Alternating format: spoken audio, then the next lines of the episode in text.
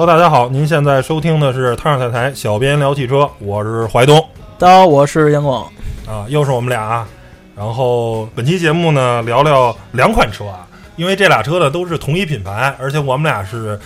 先后应该在一个月之内吧，把这俩车都试过了，而且也同时这俩车呢都是这个品牌现在的主打车型。我觉得，而且呃，动力总成其实也是一样的，我觉得可以搁到一块儿聊。但是其实发现试驾完了，发现这俩车开起来感觉动力总成匹配的不是很一样，呃，还是能值得聊一聊的，对而且很有特点。呃，这两款车呢，就是分别是 MG 六和这个 MG HS。啊、对，这两款车应该也是目前呃名爵比较热的车吧。然后这个名爵六这个宣传也是各种啊跟三系干，跟思域干，然后这个。这个 HS 也是，反正是现在的当家车型吧，因为这好像 MG GS 不太行了，现在的小型车主打的是 ZS，嗯。然后这个稍微大一点的这 SUV 就主打的是 HS，这两两两款车。其实现在最主打的确实就是这两款车，一个六一个 H，像以前的那些像 ZS 什么的，已经就是赶一个热度吧，就是已经不是特别也比较车也比较小嘛，不是特别，就是在那个呃小型 SUV 那阵儿，嗯然后发发出来的这么一款车。我，现在还是主打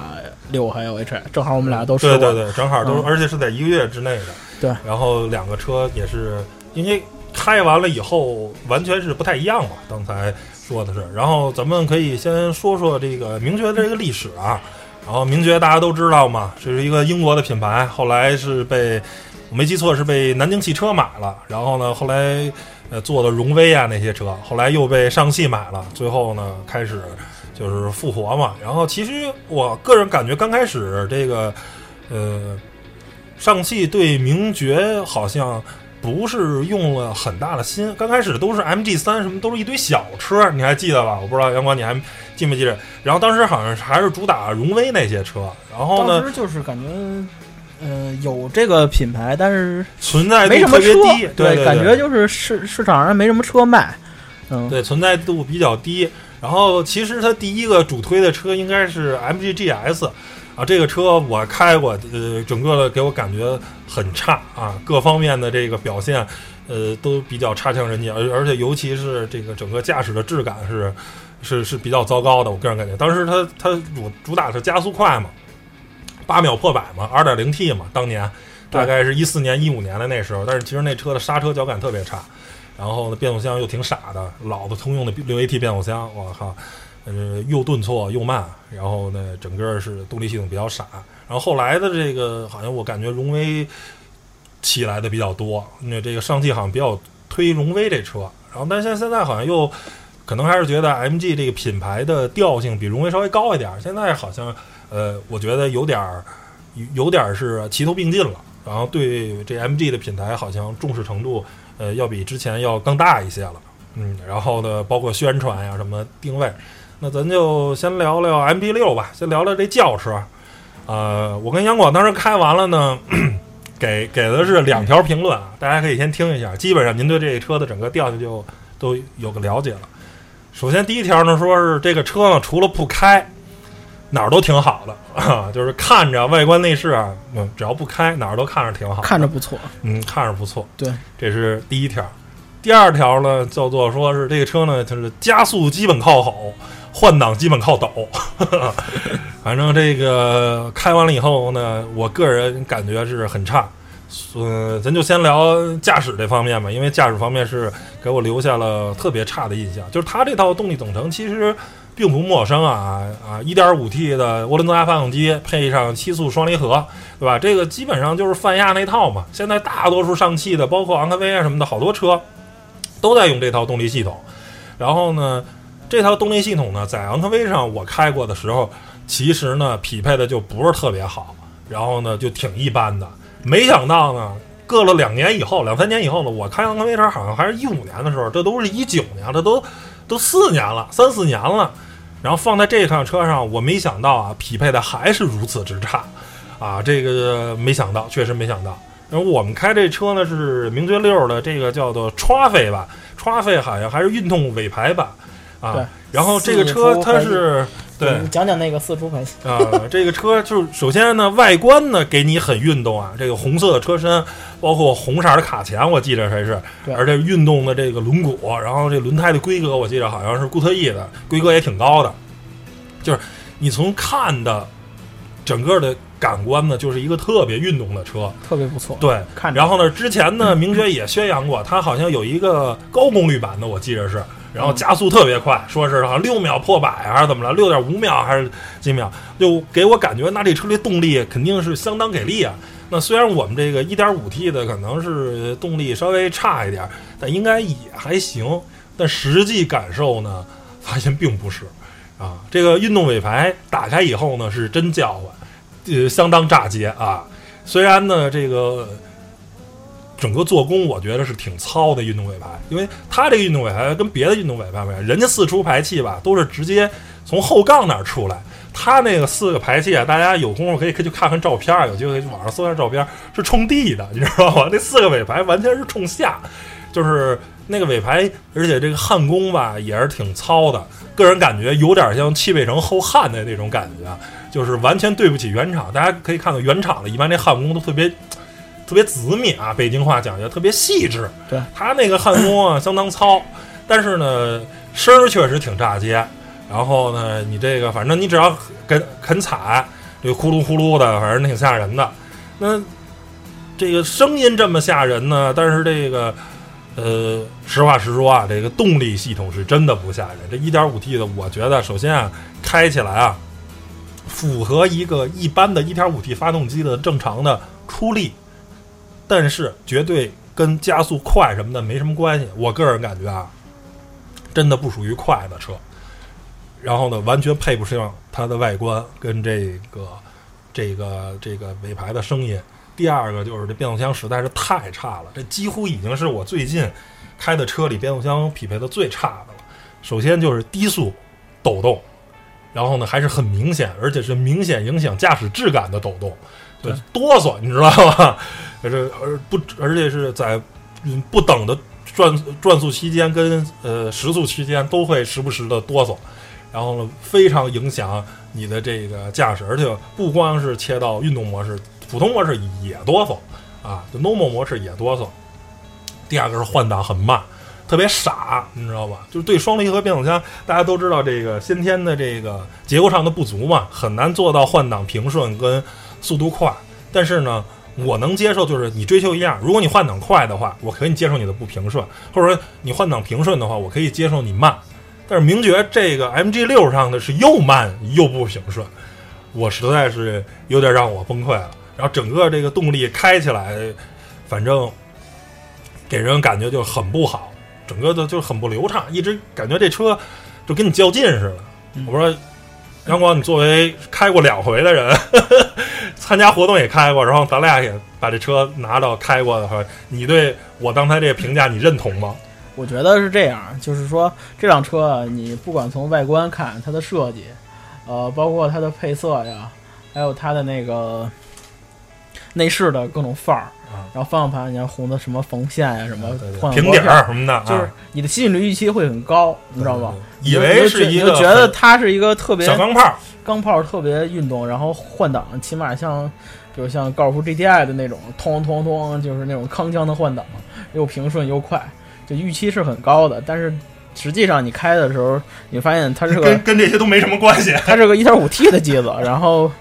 呃变速箱呢就是也是比较拖后腿，就是没有说像跟大众的那个双离合比是真的差很多。主要是你有一个对比，你要说我从来没开过双离合，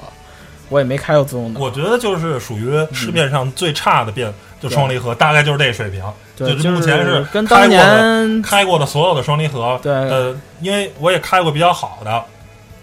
大就是大众的双离合相对来说是匹配比较好的，包括后来嗯之后的节目也会讲，就是呃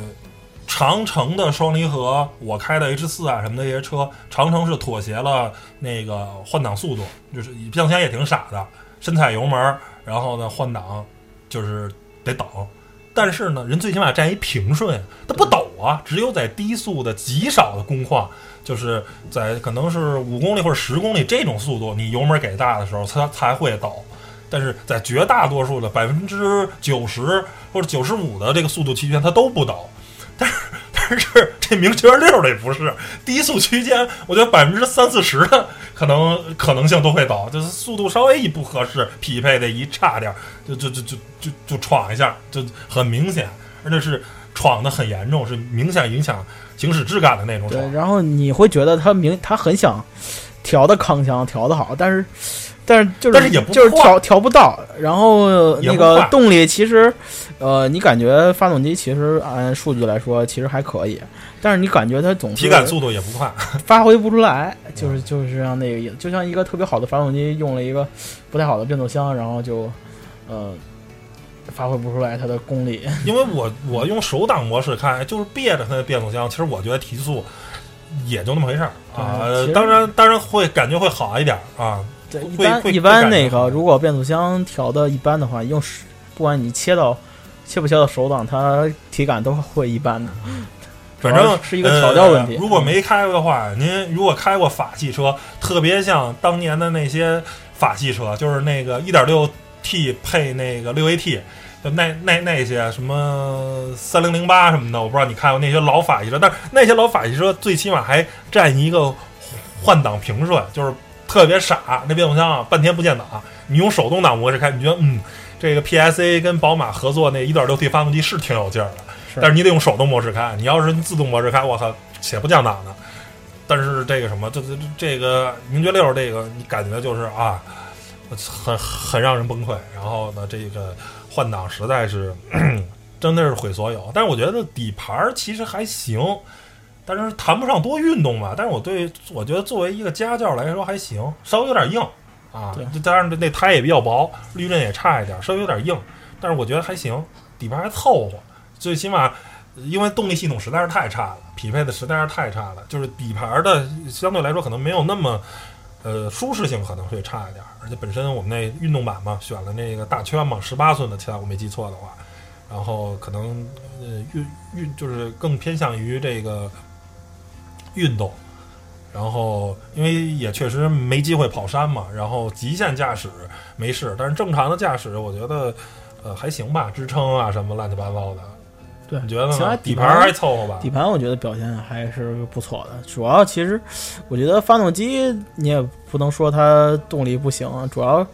就确确实主要就是毁在变变速箱变速箱上拖了后腿。对，这个变速箱确实不管是调教啊，还是反正都实际表现都 就是比较捉急。对。嗯，但是其实可以再聊一下那个 HS，因为我们在试完了名爵六的过了不到一个月吧，我们又开了一 HS，我以为啊也很垃圾呢，我都对这车都失望。但是开完了发现，其实匹配的比那好，呃它变速的就是我能，它是它的换挡速度也不快，但是呢，已经在绝大多数工况已经不顿挫了。就是开起来会顺很多，对特特别顺。就是说是我能接受那种双离合，就是我我没说嘛，刚才节目前面也说了，因为双离合的先天的结构上的缺陷，它不可能又平稳又快，对吧？那那那它妥协一定的性能，呃，来保证一方面我可以接受，你最起码你把一项做好，然后这个就跟有点像长城的那些双离合，就是说我我换挡速度我会慢一点，对吧？你你别让我康康康的。但是呢，我在绝大多数工况是平顺的，你就开的稍微佛系一点，我觉得就没问题。而且可能跟车的标定有关系，因为我觉得可能对于名爵来说，他想把 MG 六做的很运动，所以，他会去去去想让它康康康的有那种铿锵有力的换挡，结果换来的是换变挡的顿挫。对于 HS 来说，这一个纯 SUV 可能没人追求那么激烈的驾驶，没有追人追求那么动感的这个这个这这这这些东西的话，那可能那相对来说啊，那我就换挡慢一点，慢一点吧，然后最起码平顺一点嘛，让大家开着顺一点。对，就是。但我觉得 HS 开起来就舒服多了，我说就这这个车可开。那 MG MG 六我靠，尤其是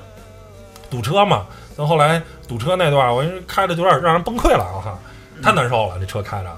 就就是那那种感觉。我我觉得是咱俩明白。然后这个 MG 六这个外观啊，我个人觉得还是挺好看的你觉得呢？我觉得设深黑轮毂设计的，就是说为什么跟开头你的那个中心思想比较像，不是不是比较接近。对就只要就是不开哪儿都挺好的。对，看着确实是不错，就是不管你看是卡钳呀，是轮毂啊，是车身颜色，还有那个整体的这个线条啊，都非其常其。实有点像那什么，有点像我前两天还 P 了一图呢，然后发在那个微博上了。然后 就是说，马如马自达是吧？对新的，因为新的那阿特兹那个，你大家可以搜一下新的阿特兹跟那个什么，然后大家可以去我那个微博上去找去啊，小明聊汽车。换了标，我把这俩车换标，你一般人可能还 还还分不太出来，而且明显啊，就是如果你看这个顺眼程度，啊，最起码是左前四十五度的话，可能 MG 六看着比那个阿特兹还更顺眼一点，因为它的这个两侧的这个它做的这个空气套件，它当然是假的啊，做的这个这个这个两侧灯大灯下方的这两侧看着还要比那个增加了一点熏黑的这种元素，然后看起来可能比阿特兹还要更运动一点，看着更好看一点。但是但是阿特兹啊马自达的这个混动设计是无死角的嘛，就全车的各个位置都很好看。但是这个这个名爵的这个名爵六基本上就是前四十五度还行，后面就相对来说一般了。然后呢，就是车尾啊，包括细节很多地方是禁不住推敲的。但是呢，就是正正侧四十五度还是非常非常好大看的。体上看上去还是不错的，其实对说实话，包包括我们拍出的照片来来说，也是很很出片的。啊对对对嗯，挺挺好看的。然后内饰我觉得就是一个正常的这个内饰吧。然后最逗的是，那俩车的好像装的车机版本还不一样，因为它上面主打了就是阿里给它做的那套那个互联网智能那套系统嘛。然后在那个名爵六上，我们是关车窗的话，是怎么关？只能是关主驾驶那个车窗。你说关副驾驶车窗或者关后排车窗，它是它是识别不出来，它只能它它一说关车窗，就是你甭管说什么，它都是给你关主驾驶的车窗，开关主驾驶。但是到了这个 HS，它车机可能更新一点儿，然后你说前后排车窗它都能识别出来。我觉得这个就车机的版本好像还不太一样，但其他里头的大致的什么导航啊什么的，基本上都是一差不多，对，差不多，大同小异，然后基本都是基基依托于网，所以那套系统呢，就是说你有网肯定很好使，你没网的话，歌啊什么的，反正都不不得灵啊。对就是你必须，就是你买这车的话，如果你买这车的话，这个这个就是它这个四 G 网络什么的，你一定要买。如果没有的话，这个这很多功能就实现不了了，你听歌啊什么的，智能这套系统就不大行。所以这个要是互联网这包啊什么的，一定要选。然后觉得座椅这俩车的座椅，我个人就觉得谈不上特别舒服吧，就属于那种凑合。呃正常不难受，也还凑合不不不舒服。然后这个呃这个名爵六的话，有一个设计，我觉得呃就是它这是掀背的这种车车车尾门儿，对，啊。掀背的，对这个小设计，我个人觉得，当然可能实用性啊，可能跟那种普通的可能也差不多啊，因为它毕竟它车身尺寸，它不像说 A 七呀、或者嗯。CRS 酷配那种特别大的车身做成那个，那是有实用性，包括这个可能比例感上会好一点。它那个车，你你你正常看是不觉得是一酷配车，就是一三厢轿车，但是只是它设计成了一个酷配的这个呃后尾门儿，然后但是也算有个小谈资吧，对吧？就是我觉得，呃，就是有当然好，没有也无所谓，因为它毕竟它不是走苦飞那个路线的车，就是设计一个掀背的尾门儿，没有没有特别大的意义。我个人是觉得啊，对，但是掀背的相对来说，呃，我感觉成本怎么也会稍高微高一些对，还是复杂一点，就是痛。快点儿，也不是说能拿东西可能稍微方便装特多东西，就是特别爽车。身尺寸在那儿摆着嘛，对，拿东西特别爽，从后排咔就打开了，不用说翘起一个小，像那些三普通三厢车翘着一一点那翘翘的角那个度更大。对然后 HS 这个车，我觉得呃空间还还可以吧，前后排空间包括后备箱还都是挺规整的，然后呃就还行吧。反正这俩车给我的感觉就是，嗯、买了也就买了，然后呢，但是嗯，它没有特别多打动我的点。我觉得可能最多的是，如果您是一外观党，喜欢它的设计的话，可以考虑。如果不是的话，我我个人有点不感冒。你你明白吗？就是嗯我我，当然我轿车可能相对来说自主品牌开的少一点，但是就是说 HS 因为开 SUV 开的多，就是说远不如吉利博越呀，或者说是 H 六什么的这种，就是说更更更更能更能打动我。它的就是这辆车的某些特点是很很很很很让我感冒的，而而这 HS 就是没有让我感冒，而而那么这个 MG 六在驾驶方面简直就是灾难。不知道后期那官方会不会给新的这个变速箱的那个程序啊？如果还是这程序的话，如果现在的车还是这程序，我觉得简直就是灾难了。你觉得呢？在购买指导建议上，你你你，首先你建议网友们，如果看着这辆车，你建议购买吗？我觉得吧，如果想买买手动挡的吧，因为我试过 MG 六那个手动挡的，嗯还还还是就是什么东西就是它毁在哪儿，你你怎么挽救它？就像我那个呃福克斯一样，那就是反正福特变速箱也傻，福特那个当年的那个六 AT 了六双离合，啊，双离合就是第一次使那个六速双离合嘛。像一二款是，我那车是一二款的，然后后来有一次小改款，小改款是换的 1.5T 的发动机，配的是六速双离合变速箱嘛。然后很多车主跟我反映，那个变速箱就是低速的时候，呃，就是比如在城里堵车呀，低速走的时候就是顿挫很明显。呃，但是跑高速没事儿，跑高速就一个档，挂到六档就 OK 了，那肯定没事儿。对，然后我很明智的买了手动挡，到现在什么毛病没有。嗯 所以我我就是我的一个观点就是说，你喜欢这车，如果它的自动变速箱不给力，然后你买你要是能手动挡，开手动挡，你就基本买手动挡没有毛病，手动挡就不会有。要不然你就换车吧，就就就就就别别别考虑这车了。反正手动挡那个名爵六我开过，感觉还是挺好。我觉得什么车如果变速箱不行，换成手动挡都都还行，对，你自己来嘛，都不错对吧？对嗯，就是代价就是频繁的频繁的使用左脚，会会会很疼。嗯，那 H S 呢？你觉得这车 H S 的话，我觉得其实就是，呃，它给我最大的亮点就是它的那个，呃，阿里的那个系统，就是它那个对面还是挺。聪明的，在目前来说，我觉得算算算咱俩那天用的话，用着还是挺顺手的，特别啊舒服。就你导航去哪儿啊，包括一些开空调啊什么的，就是你常用的这些车的功能吧。然后你基本说什么，它都它都它能给你做到。反正就是说吧，尤其是自主品牌，尤其是跟巨头合作的，一般这东西做的都不是特别差，反而是那个那个合资品牌跟那个进口车型。反正我记着那个那个那个咱上回说的那个途锐那就不行，特别傻一。般，对包括我一般自开主品牌我的开那个奥迪对。Q 三也不行，特别傻。我现在也是发现，导航都说导航去哪儿哪儿都不好使，我你说你受得了吗？就是就是发现自主品牌这些车机系统做的越来越好使，就特别然后好跟手进进进口品牌那个就设计的特别好，哦，看着特别好使，然后使着就 垃圾，我跟你说，脑袋疼。特别难用，就是对跟一傻跟跟和一智障对话没什么区别 对，就各种都不灵，连导航都你其实大家最常用的应该也就是导航了吧？对，然后导航、空调，对吧？就开空调、导航，然后像我们就已经，我就感觉开车窗都是三点零时代了，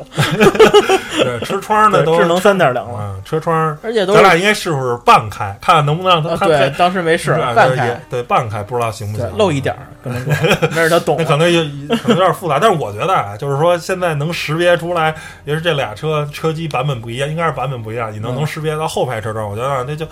而且天窗挺聪明的，天窗也能开，对对对天开窗，你说开多少，打开或者关上，它也对对对对。很快，很快就能给开。对，然后空间反正就那么回事儿吧，就是属于觉得都是一个正常的表现，不管它的动力啊、空间啊、内饰啊、做工，都是一个它的那个价位的一个正常表现吧。反正上汽的车吧，我反正这个甭管是荣威还是名爵，我觉得内饰内饰的高级感稍微差一点儿。我个人啊觉得是，就是硬塑料的那种感觉会多一点儿，就是但是它可能也包皮了。它那种感觉就是跟你尽量做一个高级的感觉，但是你细对，细体验下因为下来因为你没那么高级。如果你开长城或者说是这个吉利的车，它的那个内饰的，它可我我觉得是跟因为皮子的用的皮子有关系，就他们当呃包上皮子的地儿吧，这个这个长城跟这个吉利是用的比较细的皮子，你知道吧？长城是对那个座椅确实优化了，就是不管是皮子还是它是用比较细的皮子，然后荣威吧用的这种这种麻面的，有点像砂纸的那种皮子，就是让你看着很不高级，就是你你你不去摸它，你以为是塑料的，你知道吗？是塑料喷漆得出那种，所以我觉得反正就高级感差一点。对，其实我觉得这个这俩车它的呃还是符合它的定位，就是互联网。呃，轿车互联网 SUV 就是它的最大的卖点还是这个阿里这个系统，然后包括你的语音控制啊，你的一些可玩性很高的一些什么音乐电台啊什么的，或者查天气啊，乱七八糟这些东西，就是还是一个像是买个手机一样，就是不是车的那个面儿，就是正常，就是不是给你特好，也不是。但设计不错，外观设计对外观呢又看着特别不赖，然后你要你要你要是特别。对这些那个互联网的这些东西特别感兴趣，这些可以考虑买。对，可可以可以试一下，毕竟也不贵，主要，这也不是特别贵，而且现在优惠也挺多。反正这反正这三家吧，嗯上汽、吉利、长城，这不三巨头嘛，自主品牌的。反正我觉得这车都大差不差吧。你谁可能各有各有优缺点，然后呢？谁也没有说是力压型的这个这个什么，而且本身这个现在，呃，这个你要说原厂程度的话，可能上汽的上汽的自主的程度是可能是相对来说还比较高的，因为是泛亚给他做的，他这套东西变速箱啊、发动机都是泛亚那套做的，然后呢也给通用用是吧？雪佛兰、别克上面也用，然后自主品牌上也用，所以反正我觉得就那么回事儿吧。这辆车，呃。如果您喜欢外观设计或者喜欢互联网的话，我觉得可以买。然后呢，但是 MG 六我觉得就算了吧。然后 HS 我觉得可以买，六可以，我可以买手动挡。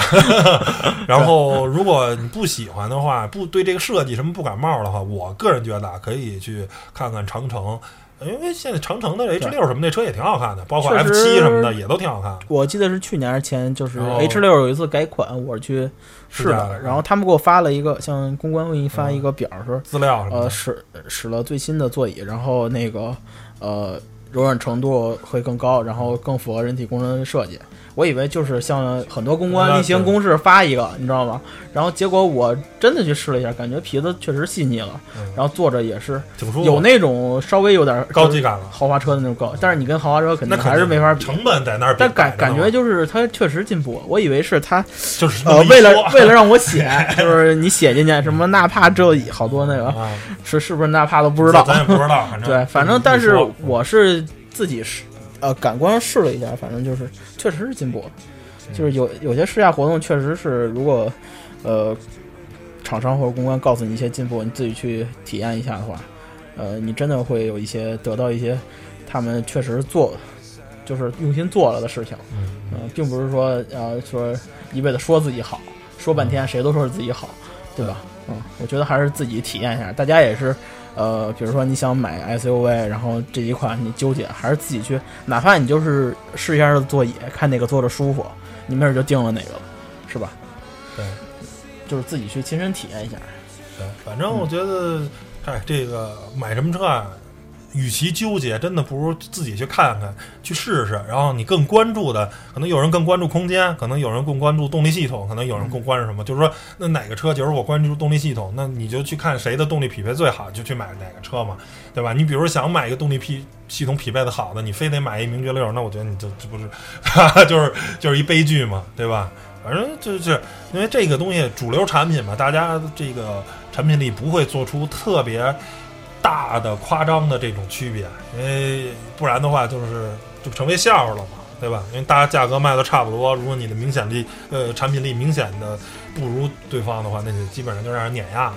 行吧？那这期节目就聊到这儿，然后关于名爵六，包括名爵的 HS 这个两款啊车型就先聊到这儿，谢谢大家收听，拜拜拜拜拜拜。